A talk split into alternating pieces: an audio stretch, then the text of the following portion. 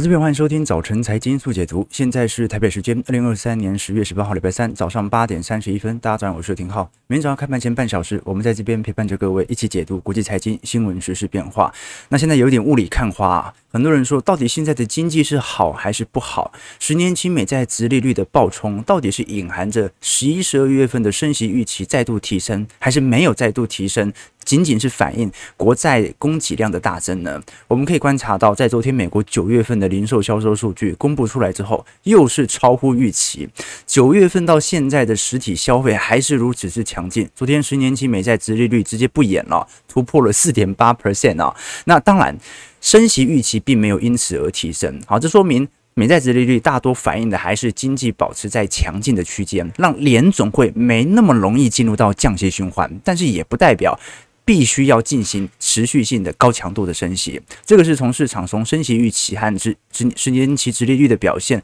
来做观察的，但是我们也观察到了。九月份的零售销售整体销售额月增有零点七 percent，比市场预期的零点三 percent 还要来得高。就连你把汽车给扣除后的核心销售额月增率都是零点六 percent，也比市场预估的零点二 percent 来得高。如果真的是每个月月增率是用零点六到零点七 percent 的速度增长的话，那通膨根本就很难下来呀。好，但一方面啦，我们也必须了解到，过去我一直跟投资朋友分享过，通膨如果维持在三趴以上啊，达不到两趴。它的目标，它不一定完全是一件坏事情。我们只是担心这个在三趴的通膨啊，也或者三趴以上的通膨，它是由供给面通膨所影响的。如果不是供给面通膨，你的需求太好所引起的物价上涨，那到底是不是一件坏事情呢？工资上涨你就开心，物价上涨你就难过。好了，那工资上涨的速度跑赢物价上涨的速度，这段时间拉得越久，照来讲，市场上还是可以有那种复苏的乐观氛围的。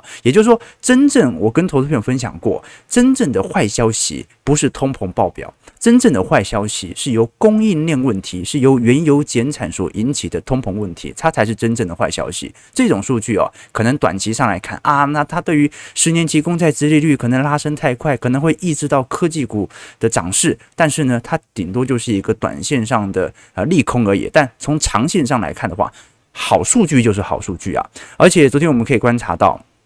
这一波华尔街哦，老实说，对于利润哦持续发布相对利润前景恶化的报告，但从财报开到现在，其实金融股、银行股的财报还是表现不错。那我们要怎么理解说？大部分华尔街分析师其实都对于三季度的财报财测没有多高的期待，但是它还是可以超乎预期呢。它主要来自于权值结构的不同。我们可以观察一下，目前摩根士丹利的 Michael Wilson 哦，哦这一位是很特别哦，啊，今年本来看空，后来又转多，现在又看空。啊，不管如何，最近他所发布的最新报告啊，认为标普五百指数的盈利修正宽度指标啊，这个指标呢，它指的是评级上调和下调的股票数量的对比，那如果这项指标正在大幅的下滑，就说明大多数的分析师其实都在下调。当前股票的评级，尤其是针对标普五百指数，那你可以观察到，其实从九月份开始哦，市场的评级下调幅度就作为大众，也就是说，大部分的分析师都认为三季度可能没有想象中比我们预期当中还要来得好。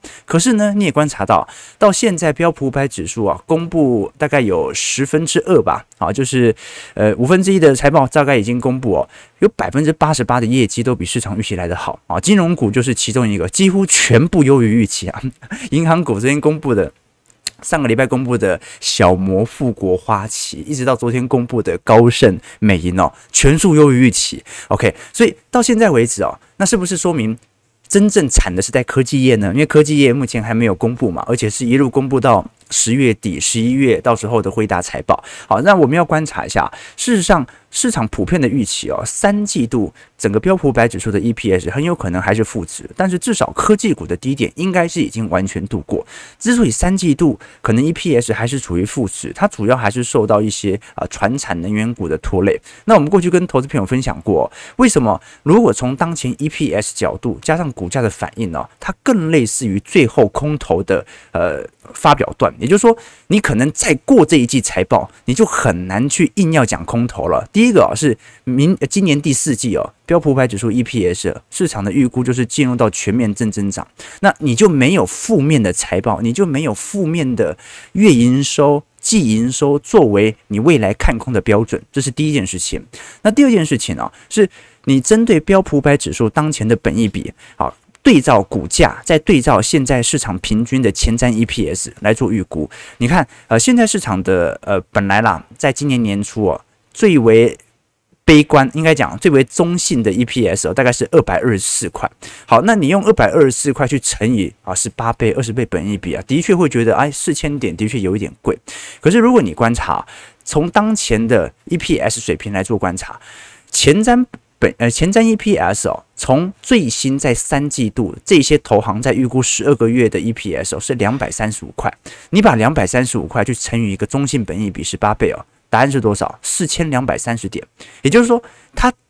就连给你一个稳定的、中立性的，就差不多该这样的。本一比，它也大概是四千两百点到四千三百点。那如果你以两百三十五块去乘上二十倍本益比的话，就是四千七百点了。如果你给它高一点的乐观的本益比，就是市场如果有情绪累堆的话，二十二倍的本益比啊，两百三十五块乘上二十二倍本益比就是五千点了。所以。也就是说，我们现在所观察到的是市场没有多乐观，然后 EPS 又在不断的向上，就算向上的幅度有时候高一点点，有时候低一点点，因为会随着市场预期的落差嘛。但是哦，它仍然去说明说，呃，整个标普百指数当前的点位，我们我们不能说一定没有，一定是属于极低基期啊，因为你硬要从。百年尺度来看，它肯定不是那种超级低的机器，因为它今年不是股灾年嘛，但是它绝对不是泡沫啊，它绝对不是泡沫。你硬要说泡沫，你也顶多是推到那几只科技全值股身上。好，那在这种状态底下，很多人就会质疑啊，搞不好现在本一笔的下滑只是股价的回调，加上短期获利的上扬，最后消费不好，一样把你 EPS 给拖下去啊，过度乐观了。那现在问题就在于哦。我刚才提到嘛，昨天所公布的零售销售数据，这一次公布出来，其实还是比市场预期表现来的亮丽巨非常多。我们从本月份的零售销售额成长了零点七 percent，远比市场预期的零点三 percent 还要来得高。那当然，零售销售有一个问题哦，就是零售销售是没有进行通货膨胀调整的，好，所以呃，它是属于名目上的数字。那如果我们把上周公布的 CPI，美国消费者物价指数九月份的通胀率哦，上涨零点四帕来进行，呃，就上涨幅度来进行纳入的话，目前整个九月份哦，零售销售大概是增长零点四 percent 啊，大概月增率啦，月增率增长零点四 percent，那总销售额大概是增长三点八 percent，就是年增的部分哦，所以我们可以观察到，就算你把通膨算入哦，现在这些零售商啊，他卖的。价格上涨的幅度啊，还是跑赢你通膨了。当然了，它不是一整个。周期过去三年都跑赢通膨，它就是这几个月一直在跑赢通膨，但它也足以说明了消费之强劲哦。这也跟我们过去所提到的就业数据的强劲有关。而且在整个销售领域当中哦，属于杂项零店呃零售店的增幅最大，增长三个 percent，网络销售额还有成长一点一 percent，年成长有九点二趴。汽车零组件和经销商是成长一个 percent，食品服务和饮酒场所成长零点九 percent。那当然有少数类别是下跌的，不过这没办法，那这个就是电子。产品特有的特性哦，电子电器和服装类品哦，在过去一个月是下跌零点八 percent。不过本来衣着类和电子零组件就特别容易进入到啊通缩格局，但也几乎佐证了三季度很快到时候 GDP 就被公布出来了。这一次亚特兰大联准会 GDP GDP Now 模型所公布的年化成长率大概是五点一 percent，好，所以会非常亮丽，三季度会是非常亮丽的表现。那我们要观察的一几个要件哦，就是。美国有百分之七十的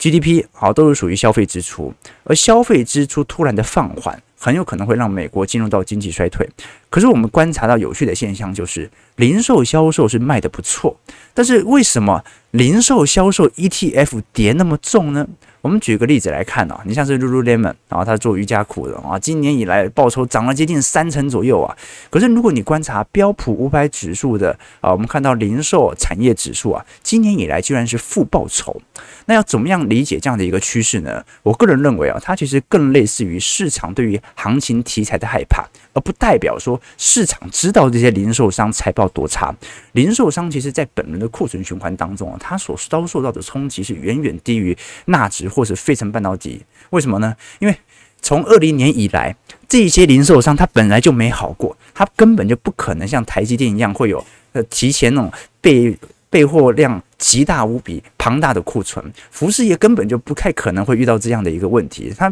服饰业从好几年以前就已经饱和到现在了，所以这是第一个要件，就是市场上的资金它本来就很难移交到这些我们看到的零售周边服装 ETF。那第二件事情呢，是今年的行情始终是怕上来的，你因为怕到现在，所以。大部分的股票你都不敢投资，尤其是中小型股票都不敢投。那钱当然就一路灌到那些科技全值股，具有护城河的，而且它还裁员，它现在的现金流表现还不错嘛。就在这种状态底下，反而是值得大家留意的方向。当然啦，你像是 Michael Wilson 这次就特别提到了啊，他对于本次或者说在整个三季度所公布的数据哦，始终保持的迟疑。其中一个原因呢，是因为很有可能三季度的消费者是提前透支，因为美国的超额储蓄在今年二季度底。左右已经正式花完。那当你的超额储蓄花完，也就是拜登政府、川普政府所发送的支票，你已经花掉的时候，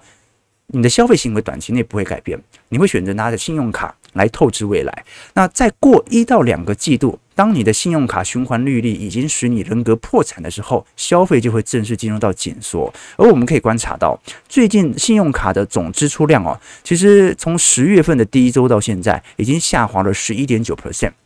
这个降幅已经超过二零二零年四月份疫情最严重的负十趴，也就是说，九月份、十月份其实已经有开始信用卡总支出大幅下滑的迹象。那并不是说大家不消费了啊，按照这个数据，应该是有庞大的人口正在违约，所以它被冻结了啊，卡被冻住了，现在没办法继续消费。那这样的消费的冻结导致了总支出的下降，所以我们还是要观察一下，就是到底呃信用卡。部门是不是影响到整体消费市场？不过，我想跟投资人分享的是哦，信用卡贷款哦，相对于全球迄金贷款，相对于房地产贷款哦，相对于商用不动产贷款哦，比例太小了啊，比例太小了。好，它基本上影响不够大。为什么这么说呢？你观察一下，这次有哪一家金融股，哪一家美国的银行股在公布财报的时候，有特别提高自己的呆账准备金呢？完全没有，因为信用卡的比例违约率虽然在上升，但是从比例上来看太少了。但是是真的很多人是因为这样子人格破产的，它就是一个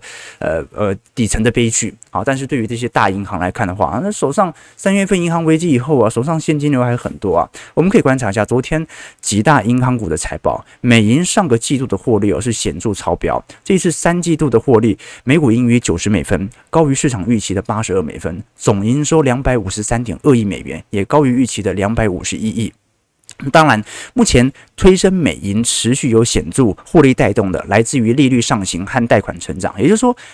美银遇到一样的问题哦，就。原本以为利率上行这么快，根本就没人来跟我借房贷，没人来跟我贷款。结果它的净利息收入还是增长了四个 percent，来到一百四十四亿，比市场预期的三亿还要来得高。那当然啦，美银在本轮在疫情当中啊，其实就已经大量的购买低收益的长期证券了，而这些长期证券随着利率上升，其实已经失去了价值。但是呢，这使得美国银行对于近期十年期公债殖利率的飙升来得更加敏感哦。是随着我们观察到摩根大通哦，在短期内进行一些资本操作，好，加上利息上的庞大收益啊，进行长期锁利之后啊，你可以观察到本轮的获利指标其实表现并不是特别差。所以我们要观察一下，呃，如果现在利率端真的还没对这些大型银行形成危机，那是不是说明利率还升得不够啊？啊，这一次不只是那种。超级大型银行哦，中型银行，你像是梅隆银行，昨天的获利和营收其实都比市场预期还要来得高，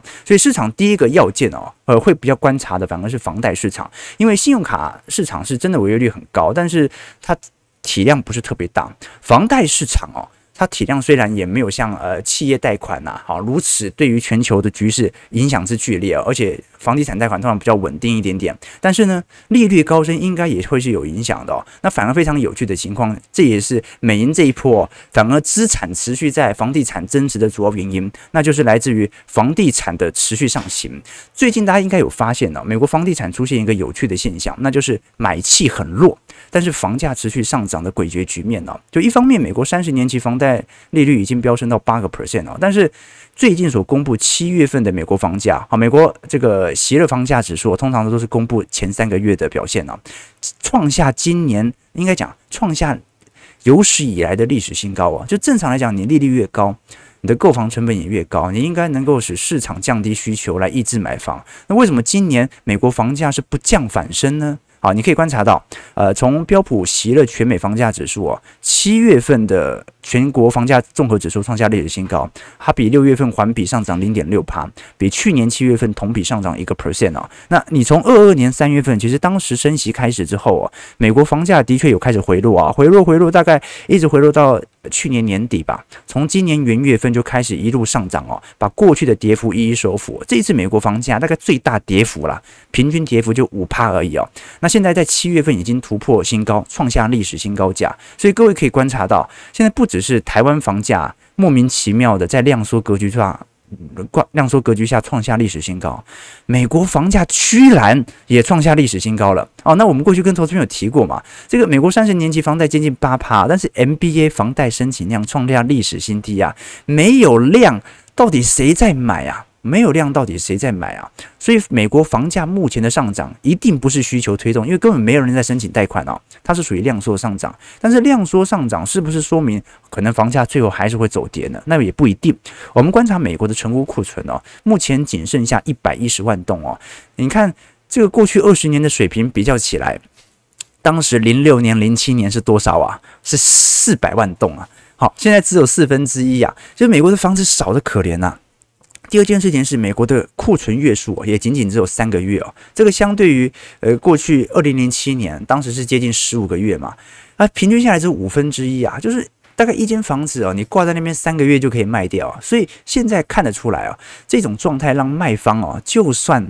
没有人买房啊，成交量急缩，他也不太愿意轻易的售出房屋，因为潜在的买方啊还是很多。其实大家都很清楚，我们只是在等利率下滑的时候要准备买而已嘛。哦，那有些人会好奇啊，那八趴的利率哦，这些房东承受得住吗？我们还是必须要这样讲啦。你看美国目前的房贷的违约率哦。哦，这个已经低到两趴以下了，每个季度还在创下历史新低。为什么跟信用卡贷款完全不一样？因为信用卡贷款它讲的是那种短期贷款，是循环利率，而且通常是浮动的。但是房贷利率在美国是属于固定利率哦，所以很多人虽然观察到现在房贷利率六趴、七趴，接近八趴，但是在过去几年，大部分买房的人其实都是不到五趴的利率在买房的。目前美国大概只有不到两成的购房者是在六趴以上利率买房，而且呢，由于美国购房者多数采用固定利率哦，你通常还款或者购房当下就会有比较谨慎的还款能力，所以在这种状态底下，就导致了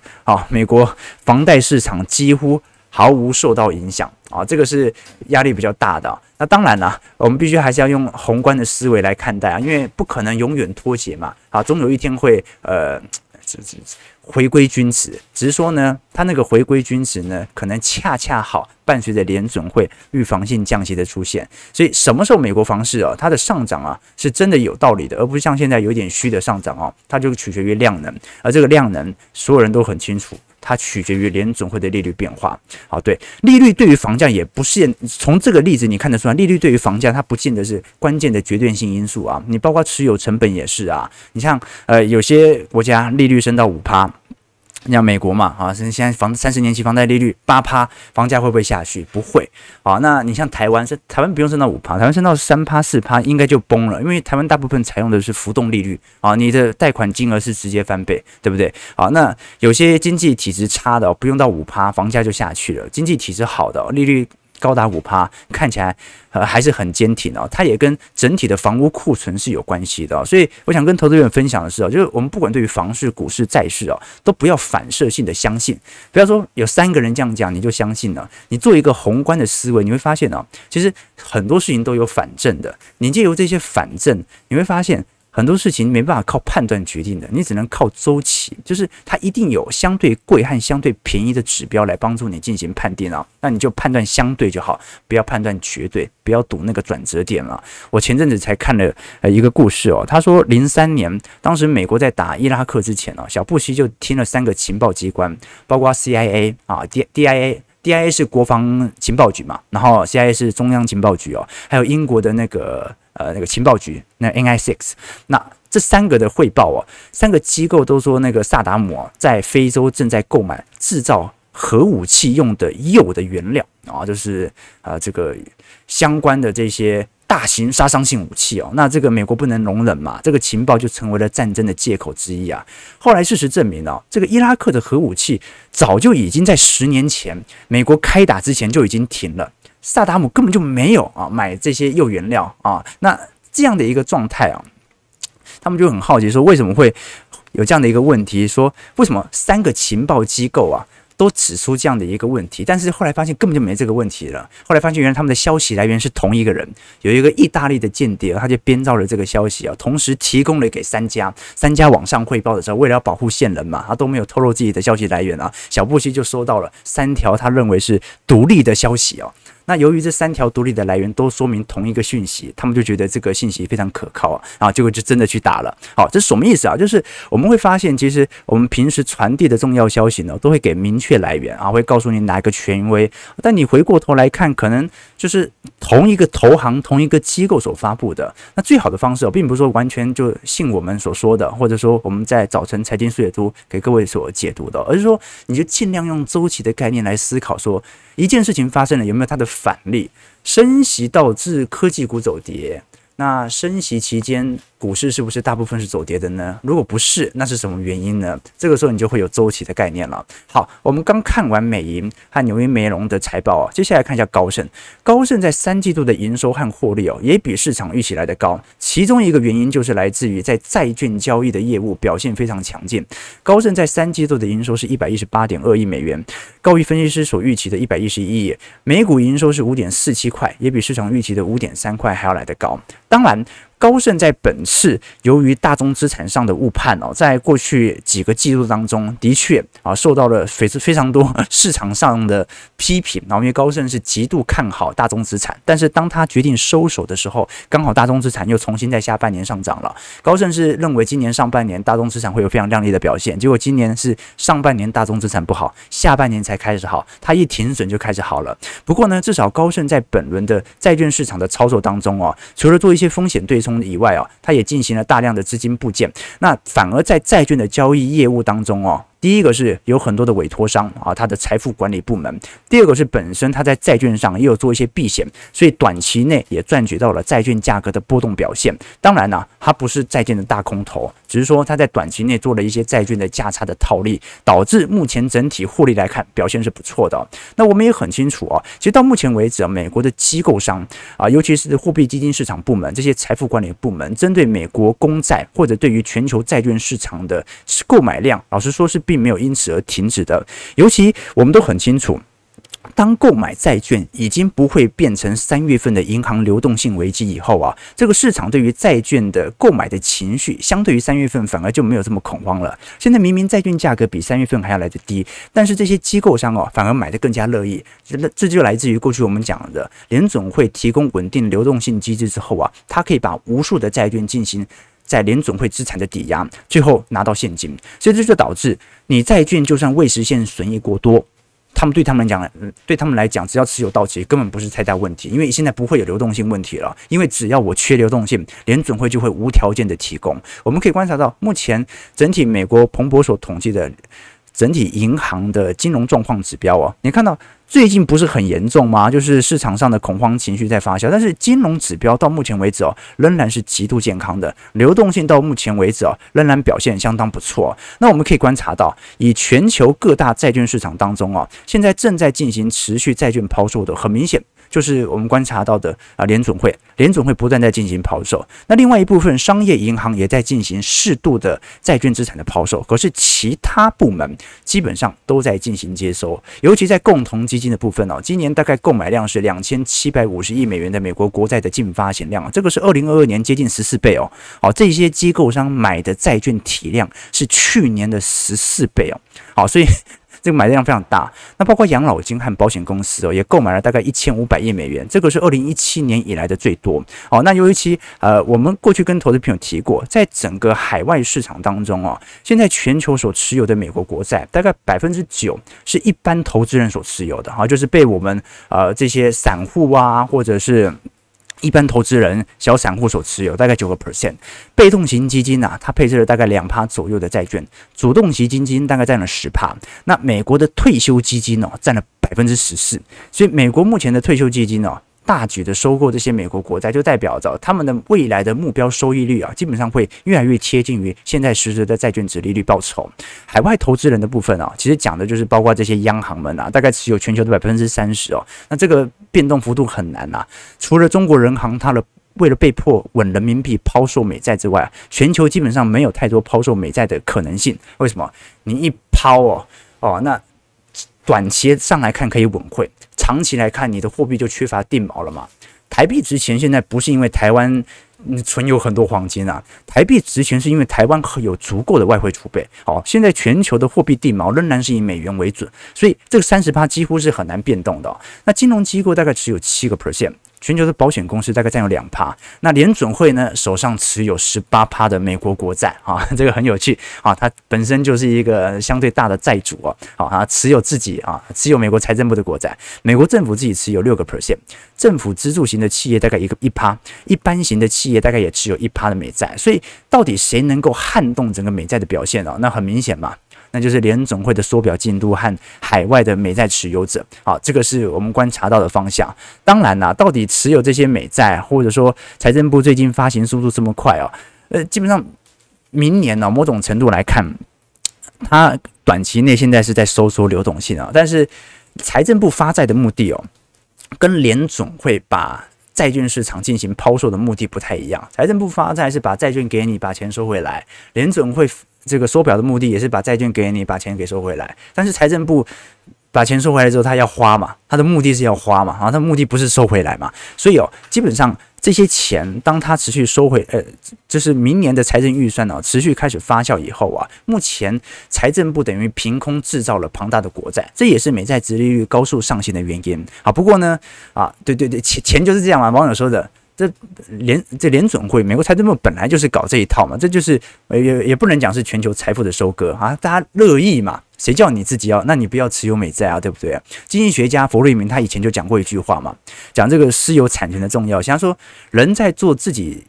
的钱做自己的事，呃，就是人做自己的钱做自己的事情的时候是最有效率的；用别人的钱做自己的事情的时候是最浪费的；用自己的钱做别人的事情的时候是最节约的；用别人的钱做别人的事情是最浪费而且没有效率的啊！那你可以了解到，大部分的公家机关哦，都是拿别人的钱来做别人的事情啊，所以呃，你会发现到，即便他做了很多公共财政预算的支出哦，他好像结论只有通膨。好，对于你的实质生活水平没有太大的空间，那还不如不要花，对不对？OK，好，那不管如何啦，就是我们至少可以观察到哦，就一档 ETF，比如说以 TLT 来看，TLT 哦，从高点这样跌幅跌了大概有四成多，接近五成呐。啊，当然今年并不是债券的主跌段，真正债券主跌段是在去年嘛，看得很清楚。但是你可以观察到，这档 ETF 啊，很少有一只股票或者一项资产。跌幅跌到五成之后啊，它的购买量还在攀升。今年以来，TLT 啊，它所吸引的资金是一百七十六亿，这个一百七十六亿绝对不是散户买起来的，它一定是属于机构型买盘，直接把它进行承接的。这说明全球的机构商都在这个大量的。接盘这一些债券市场，OK，所以这个是第一件事情，就是哦，目前并没有说什么啊，特别就是机构商抛给散户这种现象，全球的机构商都在接啊，当然不代表它短期内一定会赚钱，短期内一定会发生经济衰退哦，但是至少可以观察出来，这是一个全球在针对这种利率水平上升之后啊所采取的态势。那第二件事情呢、是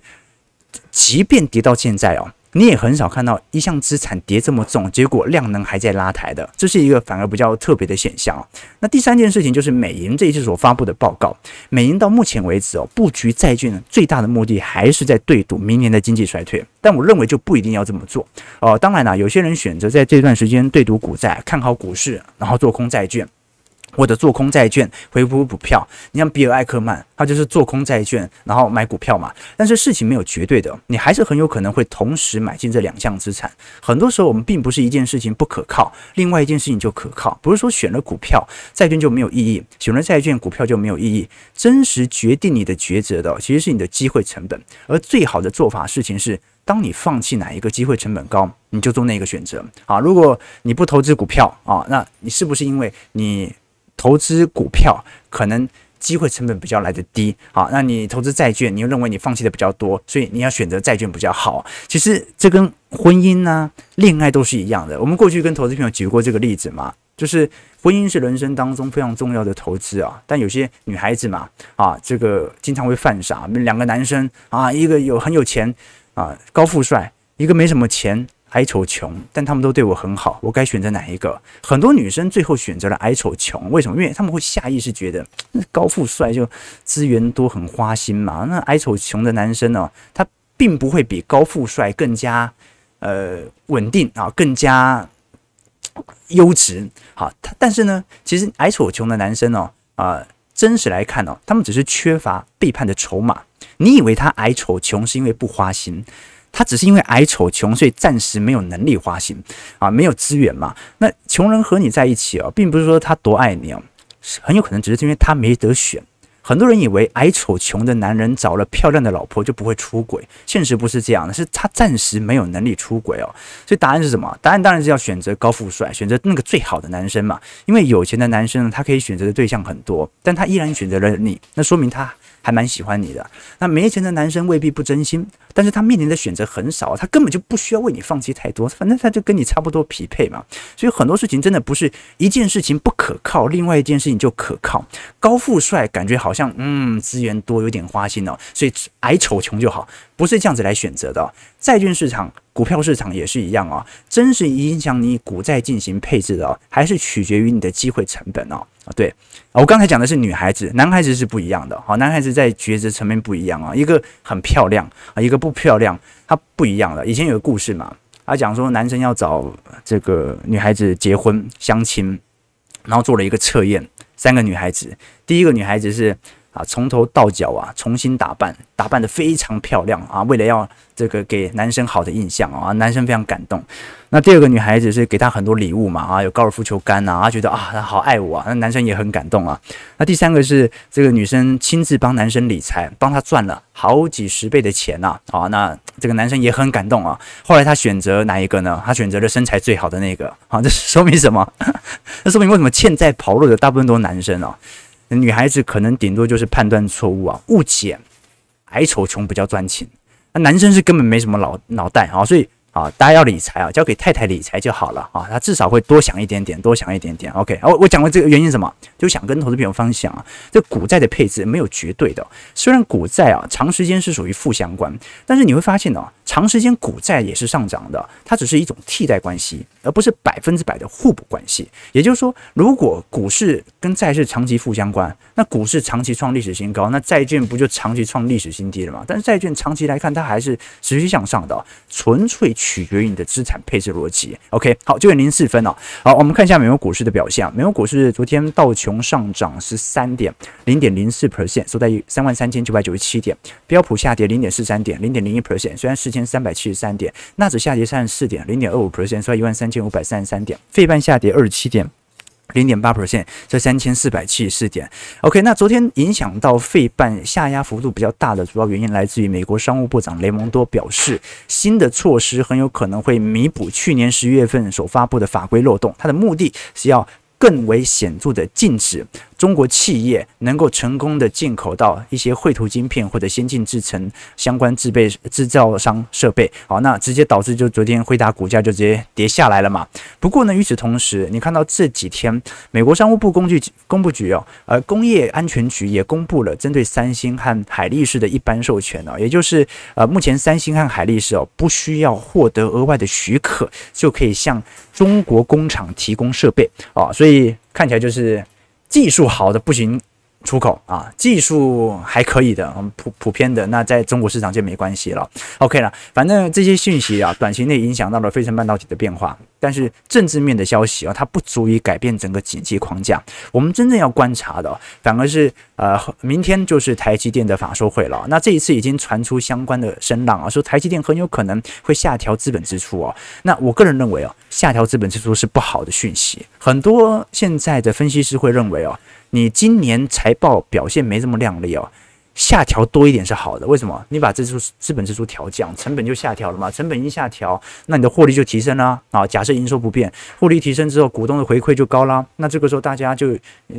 等于是股东的回馈越高，股价就有更多推升空间啊。但它是属于一种短多长空了。为什么？你把资本支出延后，那不就说明你对于整个二零二四年、二零二五年的展望预期就开始减弱了吗？你可以观察到，这一次市场传出是原本接近是三百。六十亿啊，呃，三百二十亿到三百六十亿美元的资本支出啊，现在高盛是传出有可能会下滑到两百八十亿到三百亿，等于是直接打回到二零二一年的水平了。如果它的资本支出比二二年还要来得慢，那是不是说明整个台积电在整个二四年到二五年的布局啊，很有可能会有非常显著的量产时间的递延？因为最近我们观察到，其实 Intel 三纳米外包延后之后，美国新厂四纳米的量产时间呢，也开始有所延后。